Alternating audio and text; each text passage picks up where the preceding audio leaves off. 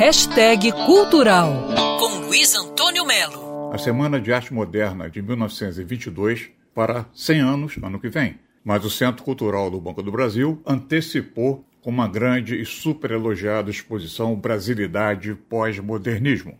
A exposição mostra as remanescências, as conquistas, as consequências que a Semana de 22 deixou ao longo desses 100 anos.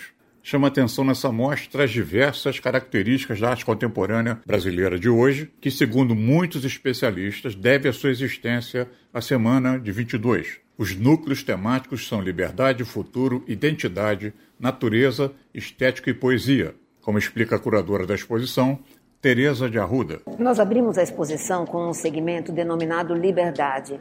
Lá nós falamos de questões sociopolíticas, culturais, através de obras de artistas como Farnese de Andrade, José Rufino, Anabela Geiger, o mesmo Tunga, Adriana Varejão.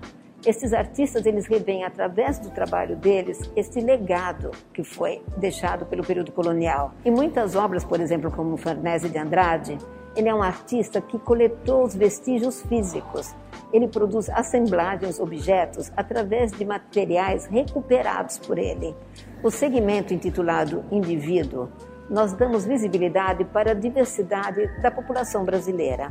Nós temos obras, por exemplo, de Maxwell Alexandre, Berna Reale, Camila Soato, Glauco Rodrigues. Brasilidade pós-modernismo, comemoração antecipada da Semana de Arte Moderna de 1922 está no Centro Cultural do Banco do Brasil a partir das nove da manhã. Luiz Antônio Melo para Band News FM. Quer ouvir essa coluna novamente?